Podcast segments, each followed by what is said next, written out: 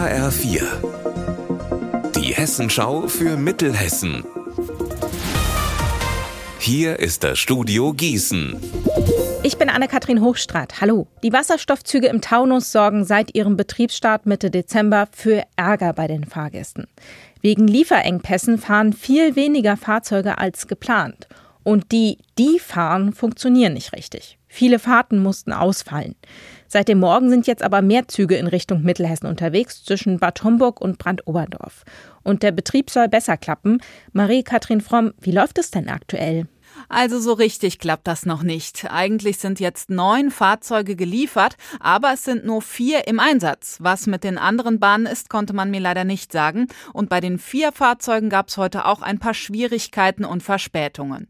Aber weil man sowieso schon damit gerechnet hatte, dass nicht alles rund läuft, fahren zusätzlich auch noch Dieselzüge und Ersatzbusse auf der RB15. Wo liegt denn das Problem? Es gibt technische Probleme mit einigen Bauteilen in den Zügen. Das hat der Hersteller Alstom mittlerweile zugegeben. Aber was genau das Problem ist, das sagt das Unternehmen leider nicht.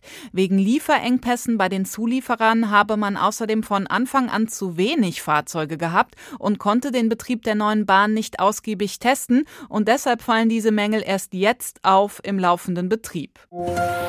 Möglicher Wolfsriss in Waldsolms. Gestern wurden fünf tote Schafe auf einer Weide in Waldsolms gefunden. Vier weitere waren so sehr verletzt, dass sie später auch getötet werden mussten. Das hat das Hessische Landesamt für Naturschutz, Umwelt und Geologie dem HR bestätigt. Gestern Mittag wurden Proben an den Schafen genommen.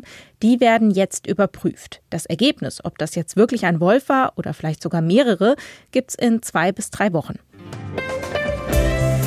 Unser Wetter in Mittelhessen.